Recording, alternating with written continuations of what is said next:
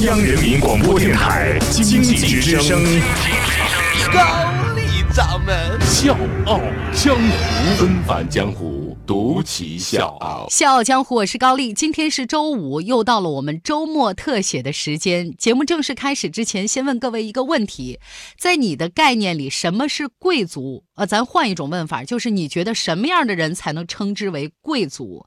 那大家可以带着这个思考和你的答案来收听我们这一期的《笑傲江湖》，因为我要在今天的节目里隆重为大家介绍一位贵族。那他是谁呢？纷繁江湖，独起笑傲，高丽掌门笑傲江湖，敬请收听。他叫李佩，是两弹一星元勋郭永怀的遗孀，被称作是中科院最美的玫瑰。现在他们家那个房价已经是超过每平米十万块钱了，所以他的家也成了北京中关村的一座孤岛。我断言，知道李佩这个名字的人一定是少之甚少，尤其是现在的年轻人。我想告诉各位的是，这位老人和李政道一起帮助中国第一批自费留学生走出国门。要知道，当时没什么。什么托福、GRE 考试都是他自己出题。李政道呢，在美国选录学生。先给各位介绍一下现如今的李佩。到今年，他的人生已经进入第九十九个年头了。他们家的客厅很小，有一个腿儿有点歪的灰色的布沙发。这个沙发已经整整六十年了。你可千万别小看这个沙发，这个沙发上面招待的客人，那都是咱国家响当当的功勋级人物，比如说钱学森、钱三强、周培源、白春礼等等。这老太太呢，有一个习惯，有的时候家里人来的多了，甭管你是多大的。官儿他都会跟你说：“麻烦你坐那个小马扎去。”就是一般人还坐不到这个沙发上。老人曾经跑遍了半个地球，现如今呢，他的背驼得跟一把折尺似的，只有他的胃和他的牙齿还在顽强的工作着。这老人的这个胃里啊，曾经装过胡适家的肉菜、林家俏家的饺子、钱学森家的西餐。现如今呢，他还会像年轻的时候在美国那样爱吃蒜香面包，然后用自己的牙慢慢的磨。他的一生都是时间的敌人。七十多岁学电脑，将近八十岁了还给博士生上课。晚年的时候用了十多年的时间，开设了六百多场的高规格的中关村大讲坛。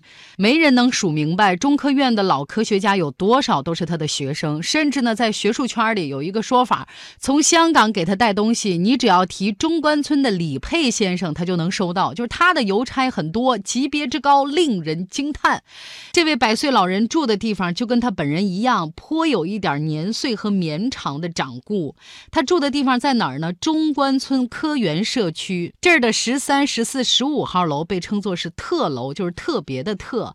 为什么称之为特楼？因为那儿集中居住了一批新中国现代科学事业的奠基者，包括一九四八年中央研究院的九名院士，第一批两百五十四位学部委员当中的三十二位，还有二十三位位。两弹一星功勋奖章获得者当中的八位，钱学森、钱三强、何泽慧、郭永怀、赵九章、顾准这些人都曾经在这儿住过。现在呢，破败不堪的科园社区的牌子，科学的那个科字只剩下一个斗字了。老楼的楼道里面到处都贴了疏通下水道这样的小广告，小院里面四处都堆放着杂物。这个地方不再是中国最聪明头脑的聚集地，已经变成了外来打工者的暂住地。所以。所以李佩先生六十年不变的家，就像是中关村的一座孤岛。在这座岛上，曾经还有大名鼎鼎的郭永怀先生。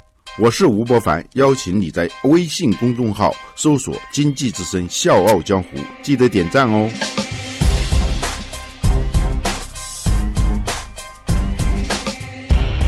郭永怀、李佩夫妇带着女儿从美国康奈尔大学回国，是钱学森邀请的。回国以后，郭永怀在力学所担任副所长，李佩在中科院做外事工作。一直到我们国家第一颗原子弹成功爆炸的第二天，郭永怀和好朋友在一起很开心的喝酒，李佩才意识到发生了什么。一九六八年十月三号，郭永怀再次到青海试验基地，为中国第一颗导弹热核武器的发射做试验。以前的准备工作。十二月四号，在试验当中发现了一个重要线索以后，他当天晚上赶快就从兰州飞北京。五号凌晨六点左右，飞机在西郊机场降落的时候失事。当时呢，飞机上一共有十来个人，只有一个人幸存。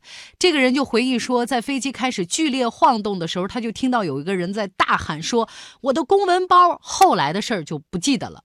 后来呢？大家发现，在烧焦的尸体里面有两个人是紧紧抱在一块儿的。就大伙儿特别费劲把这两个人分开的时候，才发现，在这两具尸体的胸部中间有一个保密公文包，完好无损。最终确认这两个人是五十九岁的郭永怀和他的警卫员穆东方。据力学所的同事回忆，得到噩耗的李佩特别的震惊，几乎没说一句话。那天晚上，李佩是完全醒着的，她躺在床上几乎没有任何动作，偶尔会发出轻轻的叹息，她克制到让人心疼。郭永怀走后二十二天，中国第一颗热核导弹试验获得成功。直到一九九九年九月十八号，李佩坐在人民大会堂，国家授予二十三位科学家两弹一星功勋奖章。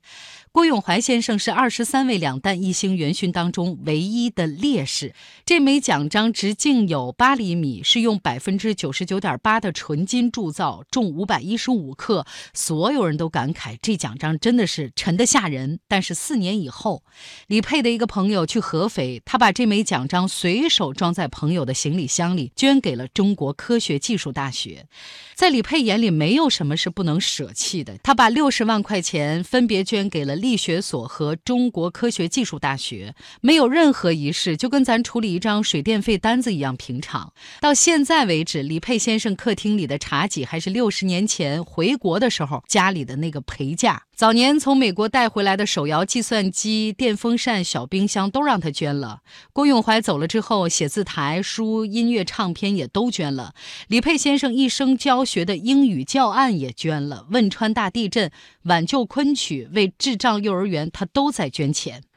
有后辈说，李佩对待名利的样子，就像居里夫人把最大额的英镑当书签，把诺贝尔的奖牌随意给孩子当玩具那样。在李佩九十多岁的时候，他组织了二十多位专家，把钱学森在美国二十年做研究用的英文发表的这些论文翻译成了中文，出版了著名的《钱学森文集》。对外人，李佩先生经常讲钱学森，但是很少提到自己的先生郭永怀。所以很多人都说李佩的大度让人敬重。尽管老人家力气越来越小，但是他还试图对抗庞大的推土机。为什么我这么说？在寸土。村今的中关村十三、十四、十五号楼也面临着拆迁的命运。李佩和钱三强的夫人何泽苑，还有一群人，通过多种渠道呼吁保护这些建筑。所以在二零一二年，北京市政协通过了议案，要求将中关村特楼建成科学文化保护区。中关村的居民都在感慨，多亏了这两位老太太。摘下助听器，李佩先生的世界越来越安静，好像没有太。多多人愿意听他唠叨，知道李佩这个名字的年轻人也越来越少。今天这期《笑傲江湖》就是想让您知道并且记住这个名字李佩，因为他是中国仅有的贵族。小江湖，我是高丽，祝你周末愉快，下周见。